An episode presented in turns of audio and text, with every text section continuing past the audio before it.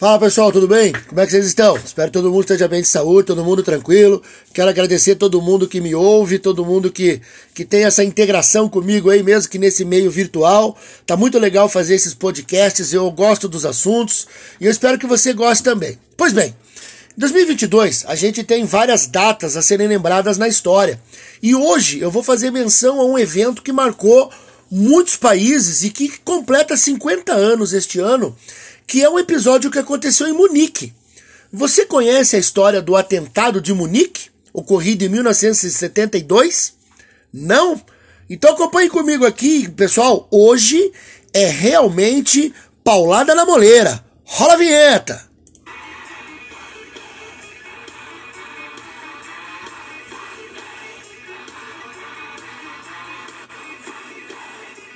É, meus queridos, olha só, hein? Em 1972, na cidade de Munique, foram realizados os Jogos Olímpicos e a Alemanha ela estava tentando apagar aquela imagem horrível criada pelos Jogos de 1936. Você já ouviu falar dos Jogos de Berlim? Os Jogos do Arianismo, os Jogos de Adolf Hitler? Naquele ano, 1936, a ideia da Olimpíada era provar a hegemonia da raça ariana. E o Hitler se fudeu porque um atleta americano, Jesse Owens, desbancou essa teoria. Pois bem, o nazismo passou, acabou, ainda bem, né, meus queridos? E aí, em 1972, a vibe da Olimpíada era estilo Flower Power, né, gente? Aquela coisa, I wanna love you. Todo mundo confraternizando, todo mundo aplaudindo o sol, cantando Maria Gadu. Pô, nada a ver, tô brincando, pô, nada a ver, nada a ver. Mas os jogos tinham uma aura de liberdade, fraternidade. E aproveitando-se disso, um grupo terrorista chamado Setembro Negro invadiu a, a sede dos atletas, invadiu a Vila Olímpica e, fle, e fez os israelenses de reféns. Mas calma aí. Como chegamos a isso? Que grupo é esse? Terrorismo? Como assim? Peraí. Volta a fita para entender o contexto, hein? Volta a fita aí, pessoal. Volta a fita, volta a fita.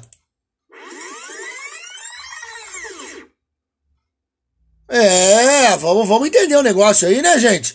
Pois bem, desde a criação do Estado de Israel, em 1948, as relações entre os muçulmanos, palestinos, Egito, Síria, Líbano e Israel eram muito tensas e levaram a várias guerras. Vou colocar você aqui no contexto para você chegar até Munique em 72. Em 1956 ocorreu a Guerra de Suez, quando Israel tomou a península do Sinai do Egito devido a uma, né, um conflito bélico e há uma crise no canal resolvida com a devolução da península, a intromissão dos Estados Unidos. Mas o que mais chama a atenção é a Guerra dos Seis Dias, ocorrida em 1967, quando Israel foi atacado pelo Egito, Síria, Líbano e venceu essa guerra, tomando para si a península do Sinai, as colinas de Golã, a Cisjordânia e a cidade de Jerusalém.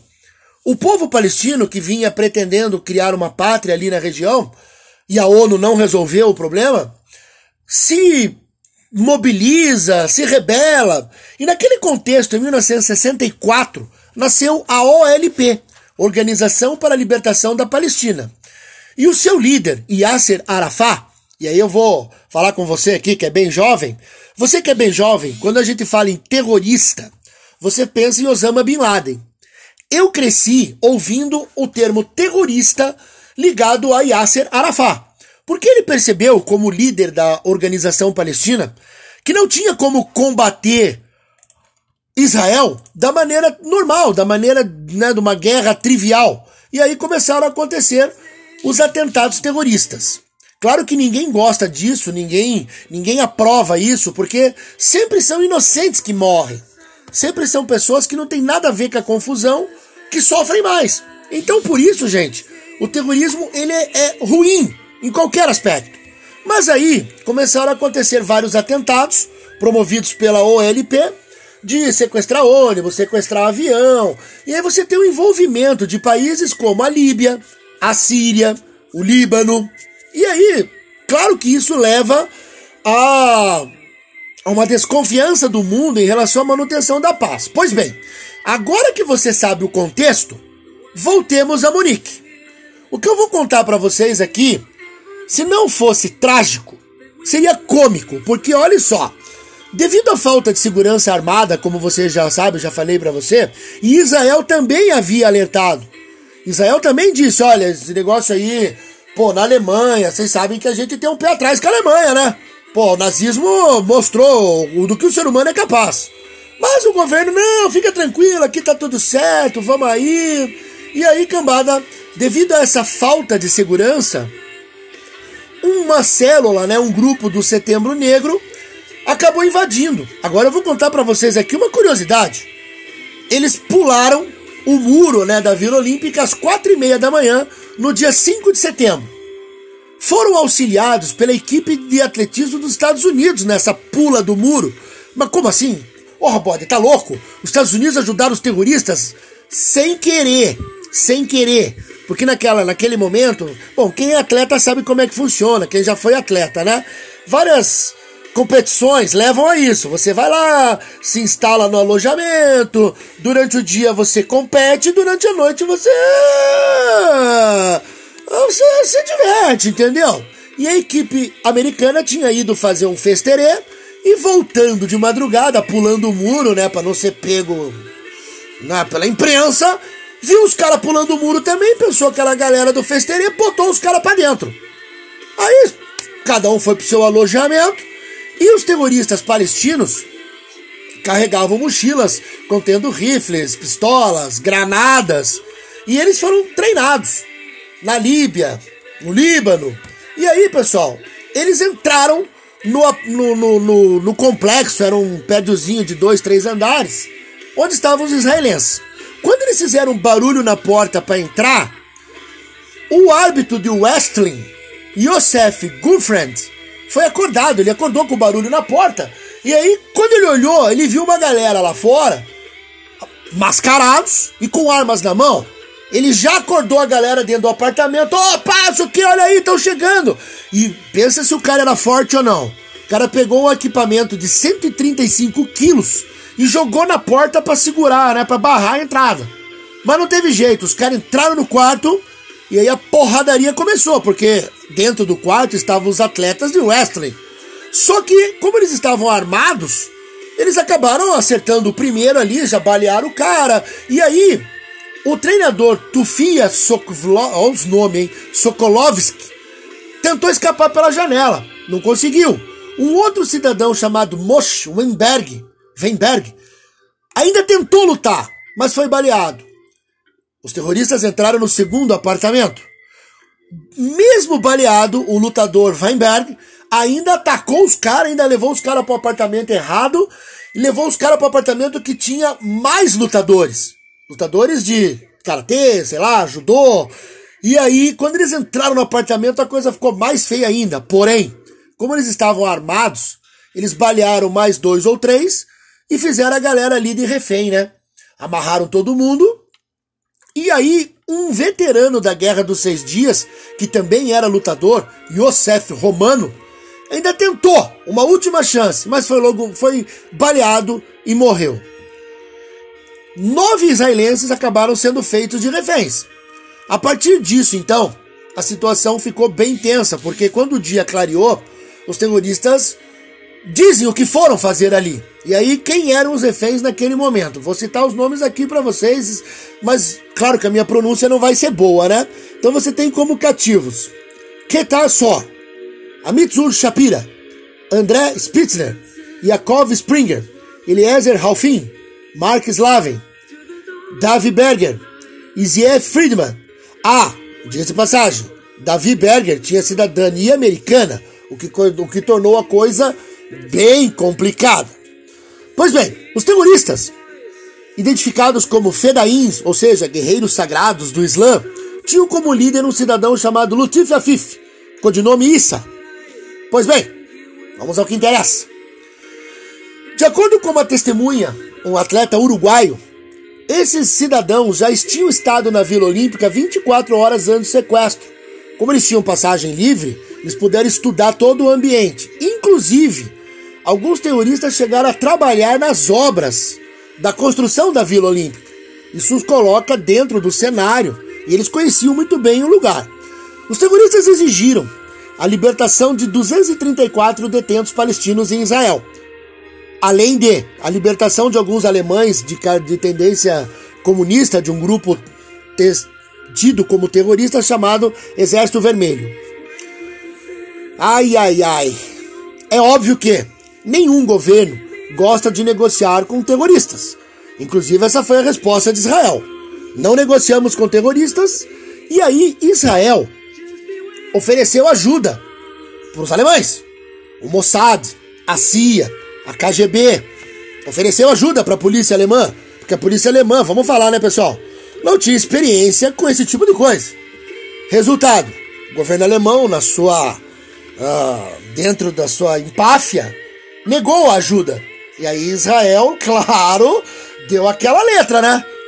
Poxa, alguma coisa acontecer com os israelenses, nós vamos voltar naquele papo.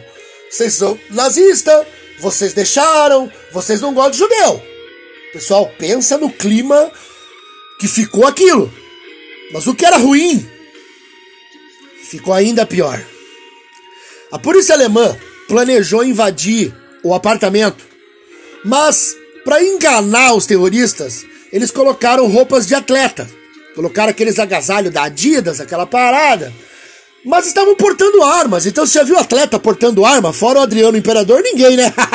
Bom, vamos lá, deixa pra lá.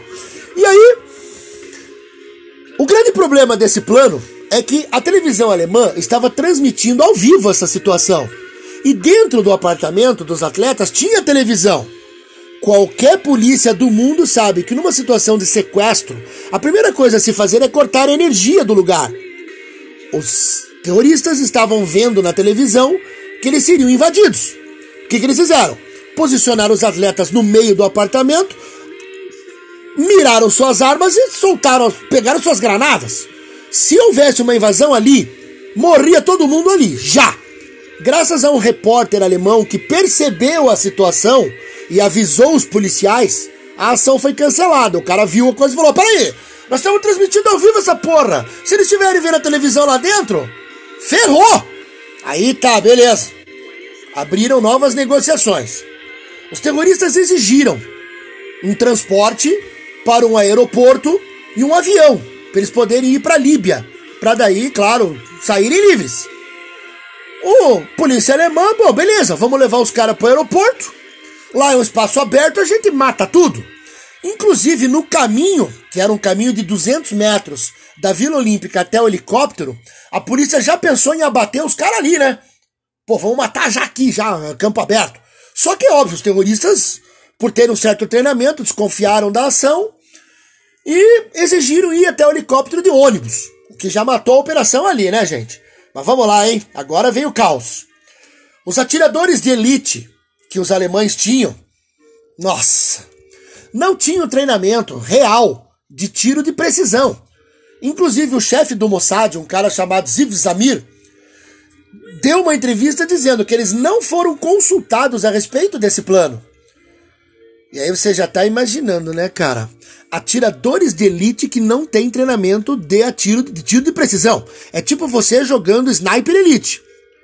Entendeu? A arma treme, você não consegue, o botão não funciona.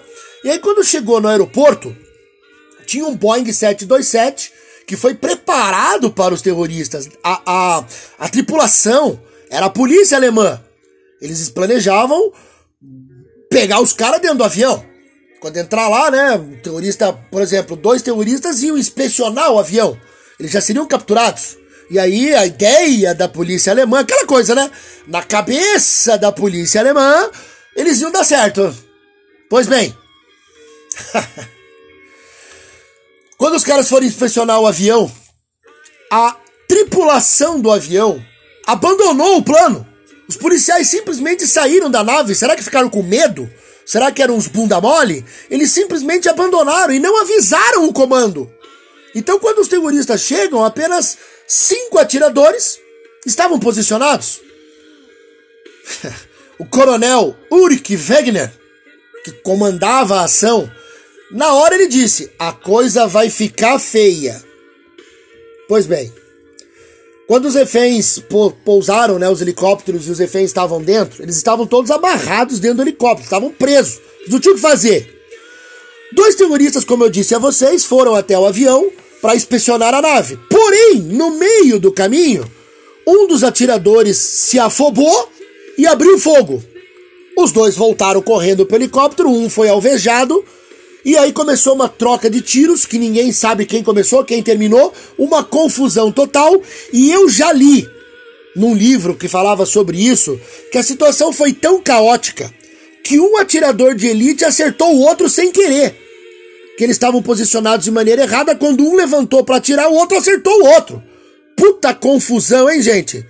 Resultado: os terroristas então abriram fogo contra os reféns, jogaram suas granadas nos helicópteros e mataram todos os reféns. Parabéns para a polícia alemã. Como diz o cidadão aí da nossa televisão, vamos aplaudir. Meus queridos, saldo da ação: cinco terroristas mortos, três presos, um policial alemão morto, vários feridos e todos os atletas israelenses morreram. Como que a Alemanha explica isso para o mundo? Como é que faz? Claro que veio à tona toda a história do nazismo, do ódio aos judeus. E aí, cara, a mancha criada nunca mais vai sair. Tá, Bodão, e aí? Os três caras que foram presos? Pena de morte, né, Bodão? Pô, o que, que é isso? Pois bem, dois meses após o atentado, um voo da Lufthansa foi sequestrado por palestinos. Mesmo grupo, Setembro Negro. Eles exigiram a soltura dos três terroristas e um avião direto para a Líbia. O governo alemão atendeu imediatamente o pedido, o que deixou os israelenses e praticamente o mundo todo indignado. Como assim? Vocês atendem o desejo dos terroristas do nada? O que, que é isso? E aí, como eu disse, de novo, vocês odeiam os judeus. Pois bem, pessoal, os três terroristas voltaram para a Líbia. E aí começa uma história bem interessante. Qual vai ser a reação de Israel perante isso? Como Israel vai lidar com a situação? É óbvio que foi uma situação, naquele momento, extremamente triste, ruim, o caramba. Mas Israel tem uma, digamos assim, uma história a manter. E eu sugiro que você assista um filme muito, mas muito bom, de Steven Spielberg, filme chamado Munique, feito em 2005, que conta realmente, quer dizer, realmente não porque é filme, né, gente? Mas conta como Israel procedeu? O que fazer com esses três? O filme Munique, eu não vou dar spoiler aqui, assista, você vai curtir se você gostou dessa história, hein? Espero que você tenha gostado desse evento, não no gostado no sentido das mortes, mas de saber sobre ele, porque realmente não é muito divulgado pela mídia, em virtude de ser uma situação muito triste, né? Você ouviu ao fundo, já que o assunto era Alemanha, uma banda alemã, os Scorpions que segundo meu amigo Marcos Vidal, que é um cara genial na música, conhece tudo de música, os Scorpions são o roupa nova alemão. Vidal, o pessoal vai querer saber de você agora aí. Um abraço, meus queridos, até a próxima e curta um pouquinho aí do Roupa Nova Alemão. Valeu!